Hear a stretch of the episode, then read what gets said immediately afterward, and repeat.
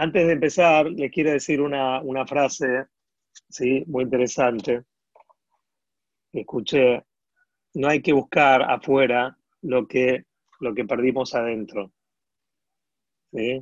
No hay que buscar afuera lo que perdimos adentro. Muchas veces en la vida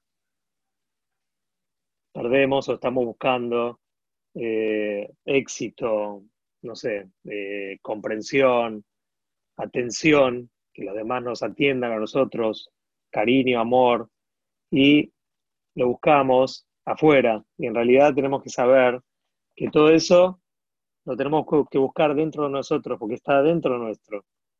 ¿Sí? Hay un ejemplo muy este, tangible para, para poder entender esta idea, que una persona se le perdió un manojo de llaves en la casa y justo se le cortó la luz. Entonces, buscándolo en la casa, por un lado por el otro, no podía encontrarlo. Y de repente ve que afuera de la casa había luz de la calle. Entonces dice, ah, hay luz allá, bueno, voy a buscarla allá. Empezó a buscar en la calle, ¿sí? Y su vecino lo vio que estaba buscando, le dice, ¿te ayudo? Sí, ¿cómo no? Bueno, empezaron a buscar, le dice, ¿pero estás seguro que lo perdiste acá? Dice, no, lo perdí en casa. Ay, ¿por qué estás buscando acá? No, porque acá hay luz, le dice. A veces nos pasa lo mismo a nosotros, que buscamos cosas lugares que no son los adecuados para poder tener éxito en la vida, para poder lograr las cosas, ¿sí? Como una persona que fue al médico porque tiene algún dolor y el médico le da un tratamiento con medicamentos y también tiene que hacer ejercicios. Entonces, ¿qué hace? Cuando llega a la casa le da los medicamentos a la esposa, los ejercicios a los, al hijo y, el tratamiento eh, se lo da al hermano. Entonces, espera un minuto, ¿el problema dónde está? El problema estaba en él mismo. No, pero yo quiero que todos los demás que están alrededor mío cambien y mejoren. Justamente vos querés que los demás cambien y mejoren hacia vos, empezá vos a cambiar hacia los demás. Entonces no busquemos afuera ¿sí? las soluciones que tenemos nosotros mismos. Nosotros tenemos la posibilidad de encontrar nuestra solución en nosotros y no buscarlo en otros lugares y no hacer depender las cosas de los demás. Por eso está lo que nosotros eh, llamamos pliqué bot, que en realidad se llama Masejet Abot. Es uno de los Masechtot de todo el jazz. Y es el principio del Seder Nezikin. El Seder de Nezikin, en Pirkei Avot, eh, perdón, en, el orden de, los, de los, eh, de los tratados, es el primero, porque justamente hace alusión a que mucha gente dice, si Pirkei me habla de cualidades, entonces yo fui educado con cualidades. Mis padres, mi familia me enseñó tener cualidades. Entonces, eso no se aprende de la Torah, eso se aprende de la familia, se aprende del entorno. Sin embargo, eh, las características que tenemos que tener para que las cualidades sean correctas, ¿sí? se aprenden justamente de la misma Torah. Exactamente de la misma manera que aprendemos Masejet Nezikin, el, tratado todos los tratados que están relacionados con Nezikin, que son Alajot. Así como las Alajot la aprendemos directamente de la Torah, de la misma manera las cualidades también las aprendemos de la Torah. ¿Por qué? Porque muchas formas que nosotros pensamos que está bien, ¿sí? podría llegar a ser lo contrario, puede, podría llegar a ser que, que no sea lo correcto, o al revés, cosas que pensamos que no están bien, según la Torá, son las correctas. Le voy a dar un pequeño ejemplo. ¿Cuántas veces estuvo en tela de juicio, ¿sí? por ejemplo, el tema del aborto? El tema del aborto. Si nosotros tenemos ética y moral, podemos pensar que abortar es algo positivo porque, porque proteger a, la mujer, a los derechos de la mujer, o por ejemplo una persona que está con una enfermedad terminal. Podríamos llegar a pensar exactamente de la misma manera, que desconectarlo de ciertas, eh, eh, ¿cómo se dice?, tratamientos o el sistema que tiene como para poder estar saludable, ¿sí? y no puede porque en realidad está en una situación terminal, entonces lo, más indicado para esa persona es desconectarlo. Sin embargo, hay leyes, hay el ajot, cuándo se puede, cuándo no se puede, ¿no es cierto? Bueno, exactamente lo mismo para las alajot que tienen que ver con las cualidades de la persona. ¿sí? Las cualidades de la persona tenemos que estudiar de la misma manera que estudiamos la Torah. Entonces, Pirkei Avot justamente se trata de desarrollar todo lo que es humano en la persona de la manera que Borolam nos enseñó para poder refinarnos y poder ser el recipiente que Borolam quiere de nosotros para eh, poner dentro de ese recipiente todo lo que, lo que tenemos que recibir. Entonces la primera Mishnah dice, Moshe kibel Torah mi Sinai. Moshe recibió la Torah del monte de Sinai. Un Sará de Yoshua. Y se la entregó a Yoshua. Después sigue diciendo Yoshua a los, a los de Kenim, los de Kiman, los Nevim. Los Nevim se lo entregaron a Anshe Knesset Agdolá, que era el, tribunal de 120 Jajamim. Y después vamos a ver cuáles son las, tres enseñanzas primordiales que ellos les enseñaron a los grandes Jajamim y que nos dejan a nosotros una enseñanza. Ahora vamos a ver. Lo que quiero marcar acá es que acá dice Moshe Kibel Torah mi Sinai. Moshe recibió la Torah del monte de Sinai. Fíjense que la apertura del Maseje Tabot habla de la entrega de la Torah. Exactamente de la misma manera que dijimos recién, que para, para ser una mejor persona, para refinarnos como seres humanos, tenemos que saber cuáles son las cualidades que Borolam nos transmite y nos enseña a nosotros. Y no solamente alcanzan las que nos transmitieron nuestros padres, nuestros ancestros, nuestra familia, nuestra sociedad, porque mucha gente piensa, eh, para ser educado no hace falta Torah. Para ser una buena persona no hace falta Torah. Sí, como explicamos, muchos aspectos podríamos llegar a pensar que somos buenas personas y sin embargo estamos haciendo algo negativo. Por eso dice acá, el principio del Maseje Tabot que habla de las cualidades arranca con la tradición de la Torá. No es algo extra las cualidades, sino es parte de la misma Torá que fue eh, transmitida a Moshe en donde, en el mismo lugar que se entregó la misma Torá. Por eso dice Moshe el Torá mi Sinai. ¿De dónde recibió Moshe todo este bagaje de alajot, pero también de cualidades? ¿De dónde? Del monte de Sinai. Y se la entregó a Yoshua, etc. Acá hay algo interesante.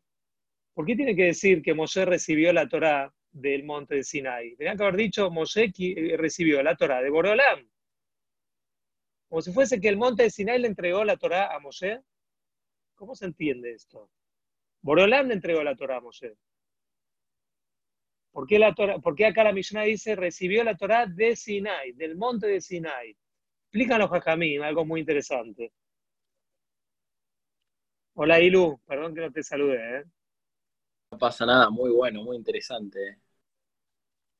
Escuchen bien. ¿Por qué Borolam eligió el monte de Sinai para entregar la Torá? Todos habremos escuchado en algún momento en la vida que hay un midrash que cuenta cuando Hashem va a entregar la Torah, los diferentes montes empezaron a discutir y a ofrecerse como para que sean superficie y escenario para la entrega de la Torah.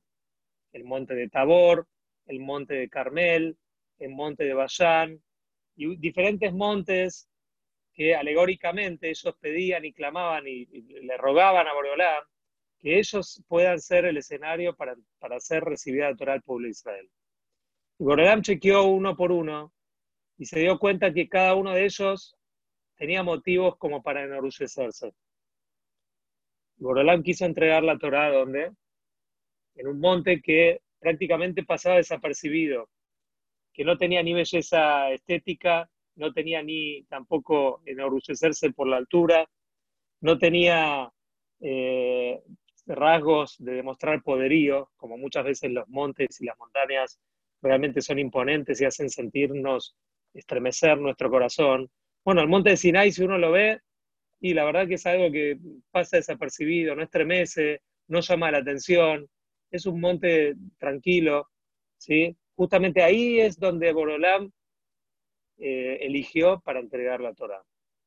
Yo abro un pequeño paréntesis.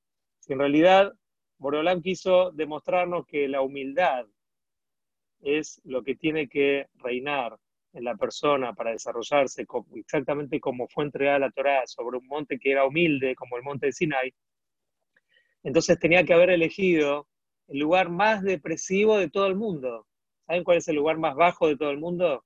A nivel superficie me refiero, a nivel altura. ¿Alguien sabe? Muy bien, Diego. El Mar Muerto. Habremos ido juntos al Mar Muerto cuando estuvimos en Israel.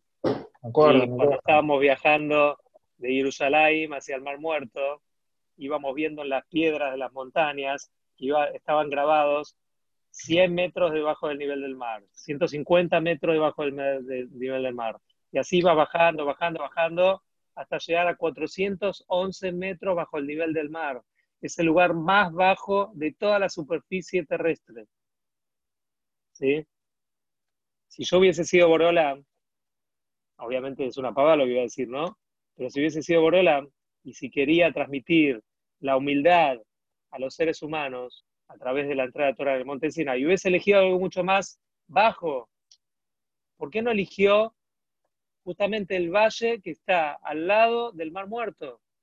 Un lugar bajo, un lugar que pasa mucho más desapercibido que el Monte de Sinai. ¿Alguien sabe la respuesta o quiere compartir? No tengo idea. Me encantaría saberla, pero no, no, no la sé. Muy bien, Ilu. Puede, puede ser algo que como que siempre hay algo... Hola, Rafi. Hola. ¿Todo bien? Me, perdí los primeros 10 minutos porque estaba con cosas de trabajo. Está bien, me qué alegría verte, escucharte. Ahí Igualmente, está. Un nos vemos. Un montón no nos vemos. Y sí. Contá, decime. Como, como, que siempre también está la posibilidad de ir más bajo todavía, si uno, si uno se deja estar. Muy bien, muy buena enseñanza, muy buena enseñanza. O sea, hay, siempre hay peor. Sí, sí. Es la característica de humildad porque como que no, no pidió, no, no quiso ser eh, quien, quien reciba la Torah, pero no, como que siempre si uno quiere también se puede bajar más. Sí, muy bien, muy bien. Hay otro, otro punto para destacar, escúchenme lo que le voy a decir. Humildad no significa humillación. No hay que autohumillarse. O sea, Borolán buscó el lugar más bajo dentro de los más altos. Dentro de las alturas buscó, buscó el más bajo. Porque también hay que elevarse. ¿Entiende? No está bien sacarse y quitarse toda importancia y toda autoestima que la persona tiene que tener.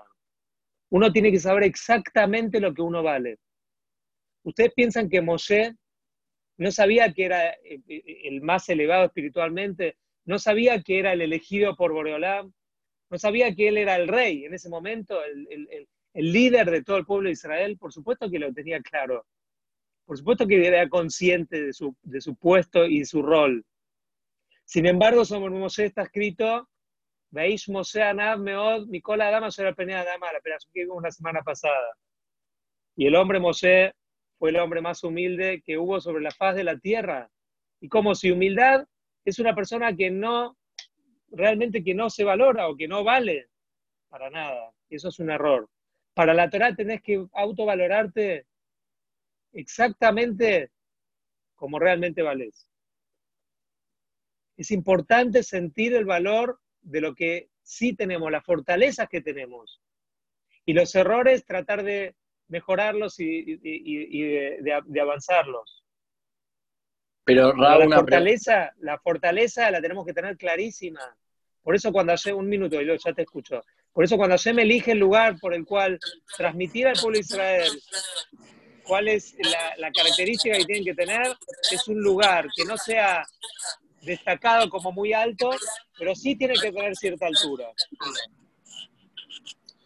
digo, sí, en torno a las personas, digo, ¿hasta cuándo yo digo que yo me estoy valorando? O sea, ¿cómo me doy cuenta si me estoy valorando o ya es un tema, o sea, me estoy valorando lo que sería humildad o cómo me doy cuenta? O capaz que me estoy pasando y digo, no, pará, o sea, me estoy pasando y ya me estoy pasando, o sea, me estoy autovalorando como ese, ese límite o ese, esa rayita.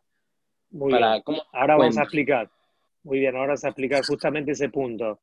La diferencia que hay entre humildad y humillación y la diferencia que hay entre humildad real y orgullo.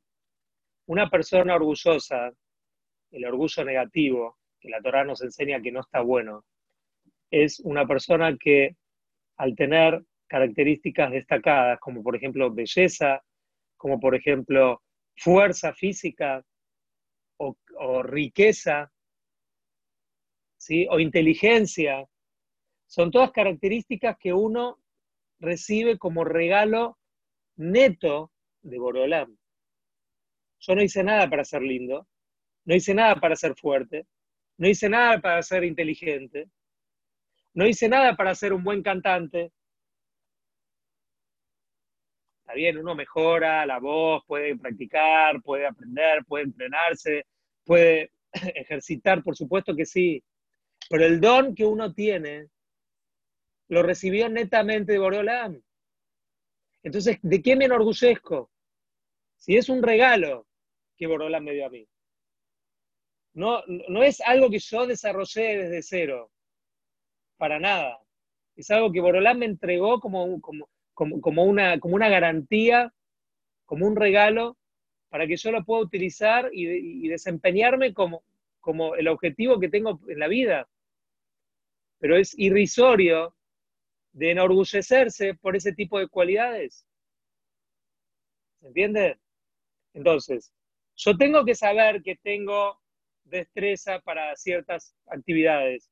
Yo tengo que saber que soy un buen cantante. Tengo que ser consciente y soy inteligente. O que soy una persona bondadosa con los demás. Tengo que ser consciente de eso. Pero no me puedo enorgullecer por esas características que tengo. ¿Se entiende la diferencia entre humillación, humildad y orgullo?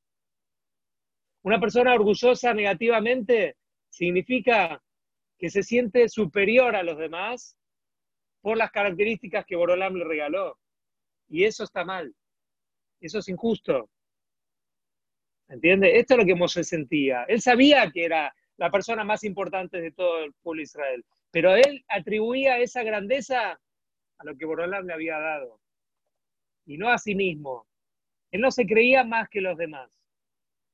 No se conducía con los demás de manera eh, altanera por el hecho de realmente estar en, un puesto superior. Cuando Moshe tenía que consultar con los menores, lo consultaba. Cuando Moshe tuvo que reconocer sus errores, reconoció. Una persona que tiene orgullo no reconoce que se equivocó. Se siente superior a los demás no siente, siente que hay una distancia entre los demás y uno. Eso es un orgullo negativo, porque en realidad no somos nada. Moshe y Aarón dijeron, Manachnumá, ¿qué somos? No somos nada. Así como Abraham, Abraham dijo, Farba Efer. Abraham Avinu dijo, yo soy tierra y polvo, cenizas. Polvo de la tierra y cenizas. Aarón y Mosé dijeron, Anajnumá, ¿qué somos nosotros? No somos nada. David Amérez dijo, Anajito Veloís. Yo soy un gusano, no soy una persona. Yo tenía un, maestro, un moré, llamado Elazar Cohen, en primer año de la Yeshiva, y él decía, nosotros somos proyecto de piojo. Somos proyecto, ni siquiera somos un piojo, somos proyecto de piojo. ¿Eso qué significa? A mí no me hacía sentir bien, me hacía sentir que soy una basura, no. Me hacía sentir que todo lo que yo sí tengo y soy espectacular, todo eso se lo debo a Borolán. No tengo que enorgullecerme por nada de lo que realmente tengo. ¿Entiende, Ilu? Muy bueno, perfecto. Muy bien, entonces por eso dice, Moshe, ¿de dónde recibió la Torá?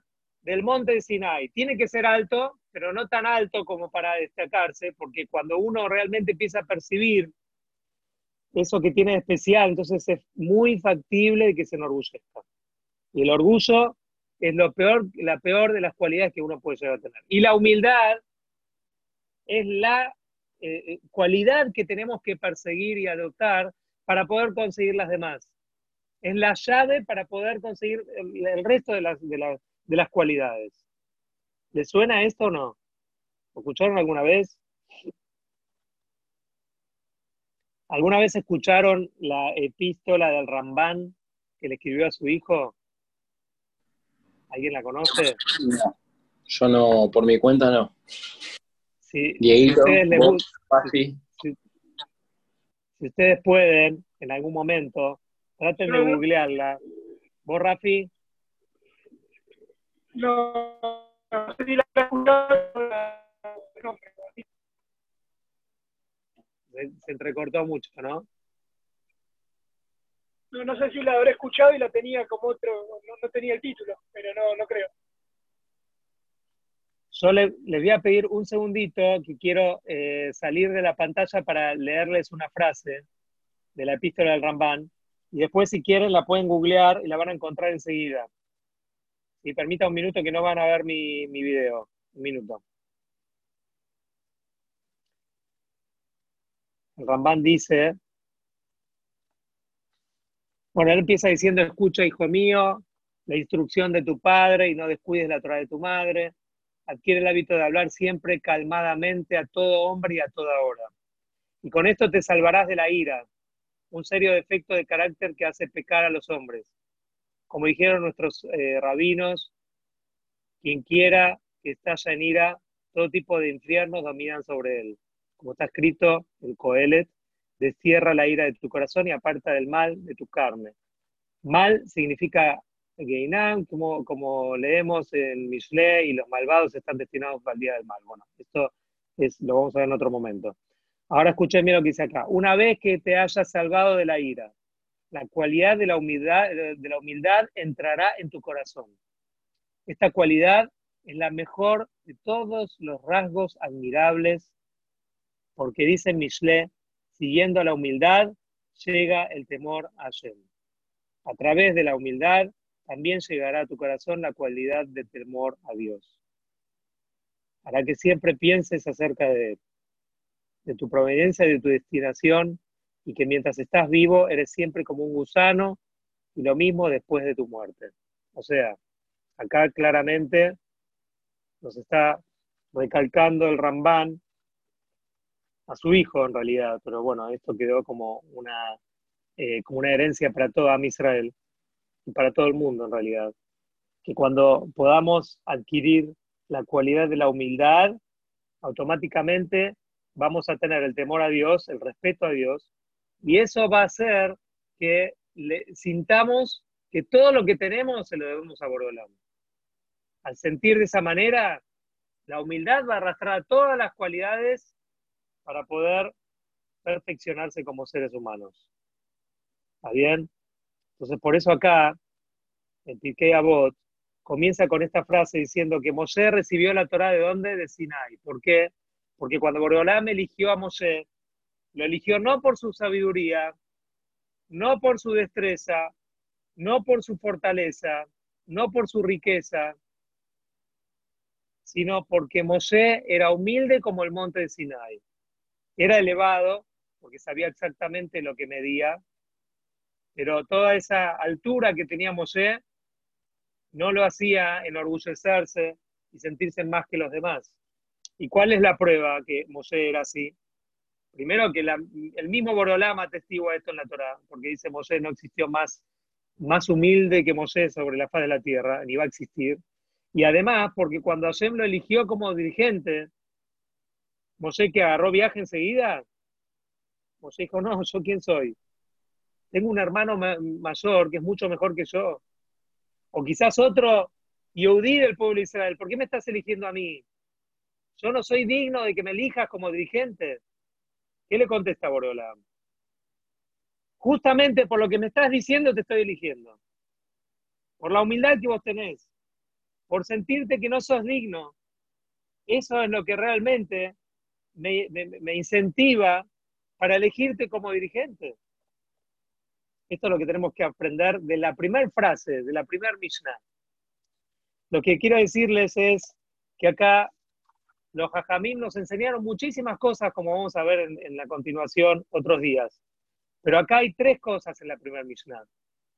tres consejos que nos dan. Primero a los, a los sabios y a los jueces, pero también lo podemos llevar nosotros a la práctica como, como individuos. Fíjense, Eman los Barim. Desde Moshe hasta los Jajamim recibieron estas tres eh, enseñanzas. ¿Cuáles son? Primero, Ebume Tunim Badin. Cuando van a juzgar, sean cautelosos. Segundo, Hamidu Talmidim Arbe. Generen muchísimos alumnos, discípulos. Tercero, Azuse y la Torah.